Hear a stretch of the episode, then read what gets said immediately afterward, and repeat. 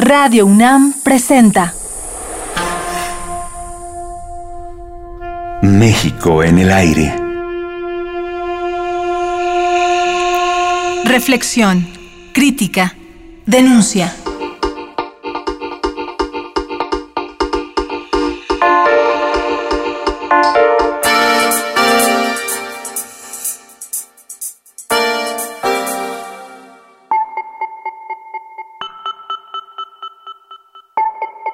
Lourdes Arispe Schlosser realizó estudios de historia en la Facultad de Filosofía y Letras de la UNAM.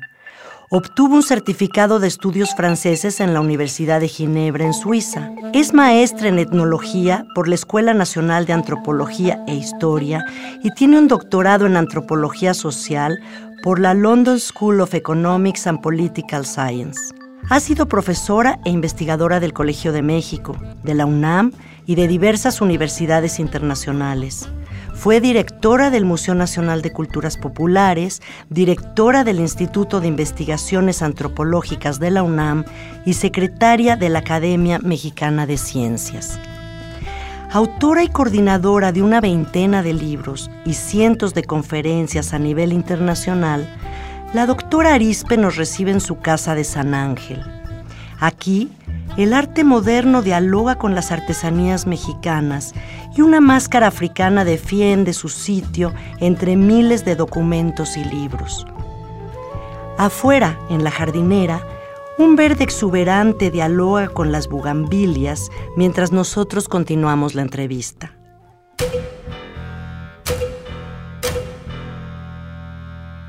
En medio del desasosiego por la violencia, la corrupción, la impunidad y la incertidumbre económica, ¿qué fortalezas tiene México para enfrentar esta realidad y salir adelante?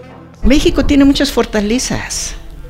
México tiene una base de imaginación que no es usual en los países. Y sabemos muy bien por qué por las culturas mesoamericanas, por las luchas revolucionarias, por los experimentos que se han hecho en México. Lo estamos teniendo, pero eso se está perdiendo porque a lo que se le está dando prioridad es a quienes organizan eso para el mercado, pero en donde ellos empiezan a dictar las condiciones de creación en la pintura, en las artesanías, en todas las artes. Entonces, sí es importante crear empresas culturales, pero es importante que esas empresas no tengan el monopolio de todo el espacio cultural. Porque cuando esto suceda, de México van a salir algunos individuos muy encumbrados, como puede ser Iñárritu o, o Guillermo del Toro en el cine, artistas, pintores, unos cuantos, pero el resto se va a quedar rezagado.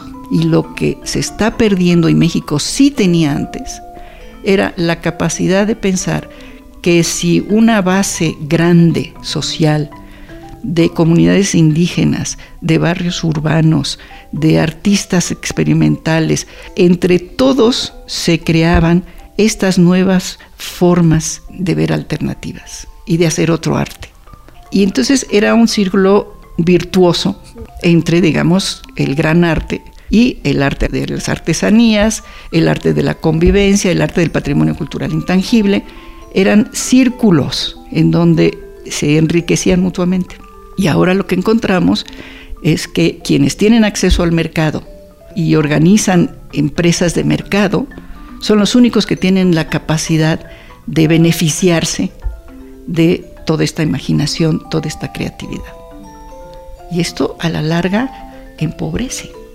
Y lo vemos, vemos en México cómo se ha empobrecido el horizonte cultural con esta televisión que cada vez nos da programas, otra vez, de trivialidad y melcocha, que no te ayudan a pensar ni tu propia vida personal, menos todavía tu posición dentro de una comunidad y menos todavía tu proyección hacia un mundo global a través de una identidad.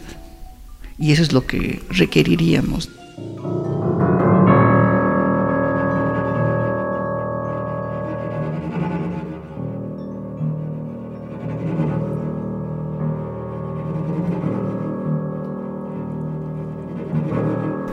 Ahora, se sabe que hay muchos movimientos a nivel global que ya han dicho esto, que lo han afirmado, que se han organizado, que dan una visión alternativa, pero el problema es que eso está también suspendido.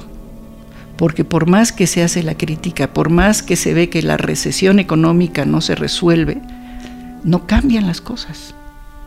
Y en México tampoco. En México el gran experimento de la alternancia fracasó porque no se hizo la transición democrática, al contrario, y se favoreció a organizaciones de derecha que finalmente lo único que buscan es imponer sus propias doctrinas. Esto no ayuda para nada, al contrario, eso fragmenta. Y lo que antes era un país que con una visión nacional nos hacía sentir que teníamos un propósito todos, aunque no se cumpliera, ahora tenemos un país que más y más lo fragmentan en grupos religiosos, en grupos étnicos, en, grupos que se quieren ir a todos Estados Unidos porque no ven posibilidades aquí y se ahonda la violencia.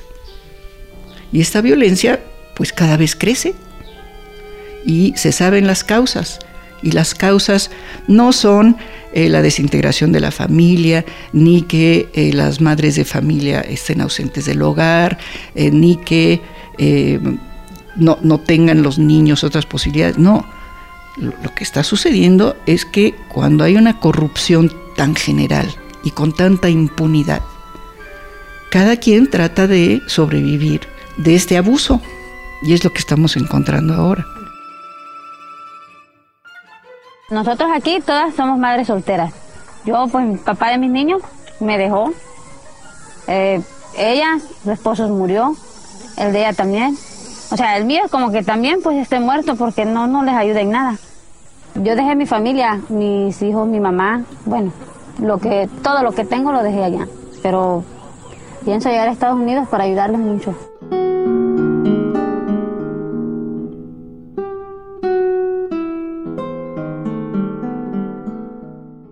A partir de la década de los 90, cuando se firmó el Tratado de Libre Comercio, México se concentró en su relación con Estados Unidos y relegó la que había sostenido con Latinoamérica.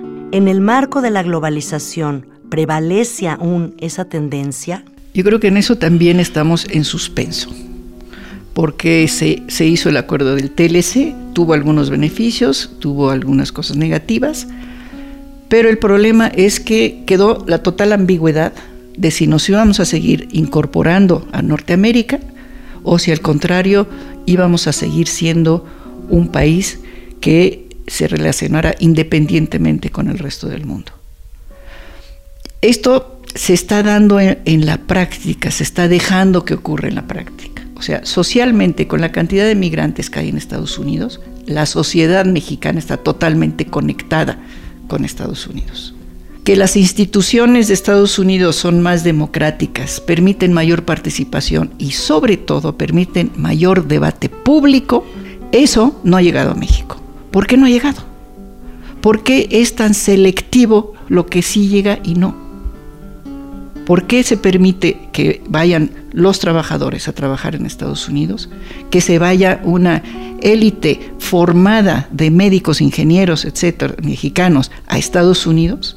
¿Y por qué no se permite que de regreso vengan todas las instituciones que hacen que en Estados Unidos sí haya un mercado más libre, sí haya una defensa contra el abuso de las empresas, si haya una defensa contra la violencia contra las mujeres en sus, familias, por ejemplo.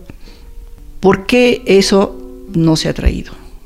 ¿Qué es lo que hace que en México las fuerzas con intereses particulares se hayan apoderado tanto de los espacios que no permiten que haya esta evolución? Esta es la ambigüedad que tenemos. Y la ambigüedad también de que hay una fuerza que quiere que México sea el país católico más importante del mundo. Pues sí, pero al hacer esto pone una barrera hacia la relación con Estados Unidos. Entonces, ¿qué estamos haciendo? E, es muy ambivalente todo lo que se propone, todo lo que proponen los distintos grupos. Hay todavía los grupos nacionalistas que quieren defender a México como país independiente. Hay los, los grupos que quieren vincular a México más con América Latina porque esa es la vocación, nuestra vocación histórica.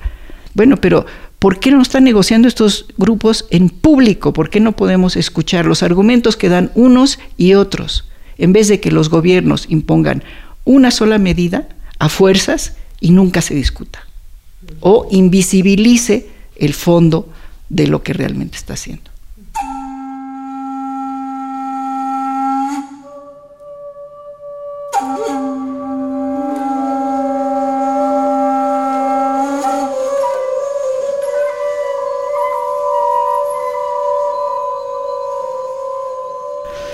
¿Qué papel puede haber hacia el futuro si tenemos ahora las mejores comunicaciones de la historia? Y dice uno, ¿cómo es posible, habiendo tanta información y tanta comunicación, que en vez de unirnos todos para hacer un mundo sustentable, nos estamos fragmentando todos? Y los conflictos, bueno, no se diga en el Medio Oriente, esta aberración de la Organización para el Califato Islámico es verdaderamente lo peor que ha sucedido en las últimas décadas. El EIIL resucita el califato islámico.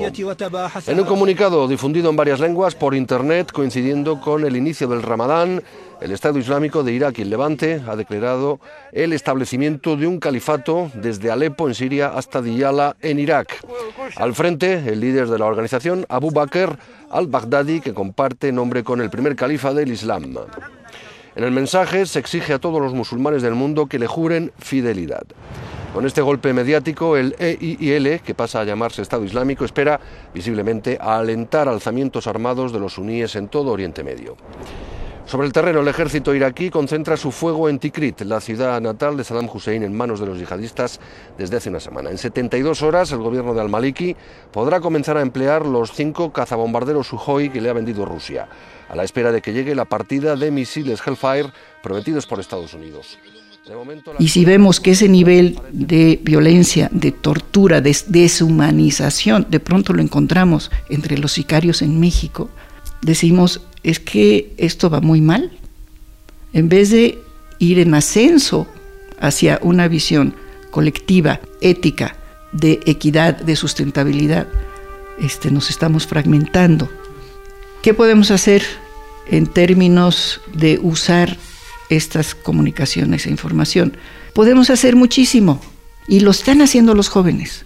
Lo están haciendo los jóvenes que usan Facebook, que usan Twitter y hay causas importantes que están siendo impulsadas a través del Internet y a través de, estas redes sociales. Pero yo me hago la siguiente reflexión. Todo mundo dice, qué bueno que hay redes sociales, ahora sí los jóvenes se comunican.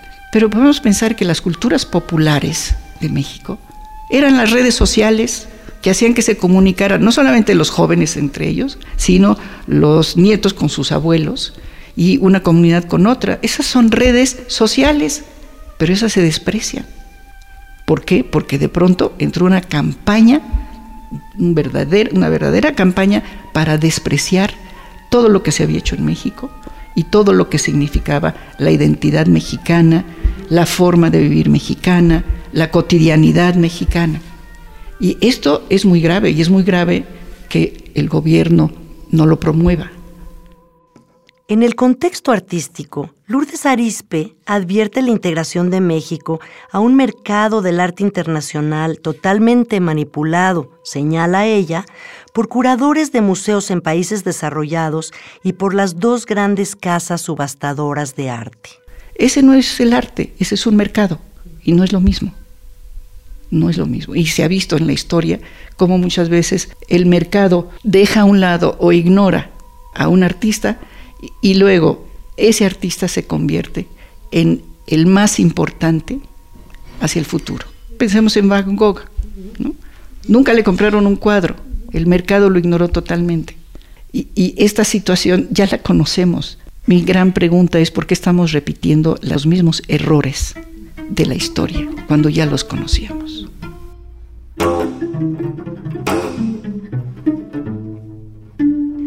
Mañana Lourdes Arispe profundizará en un tema que ha marcado a México, Ayotzinapa, como un ejemplo dramático de la banalidad a la que ha llegado el ejercicio político en México y que demuestra la urgencia de restaurar la sustentabilidad social y de pensar colectivamente. Los esperamos mañana a la misma hora. Radio UNAM presentó México en el aire. Grabación Juan Pablo Rodríguez. Entrevista y comentarios Adriana Malvido. Equipo de producción Francisco Ángeles y Jessica Trejo.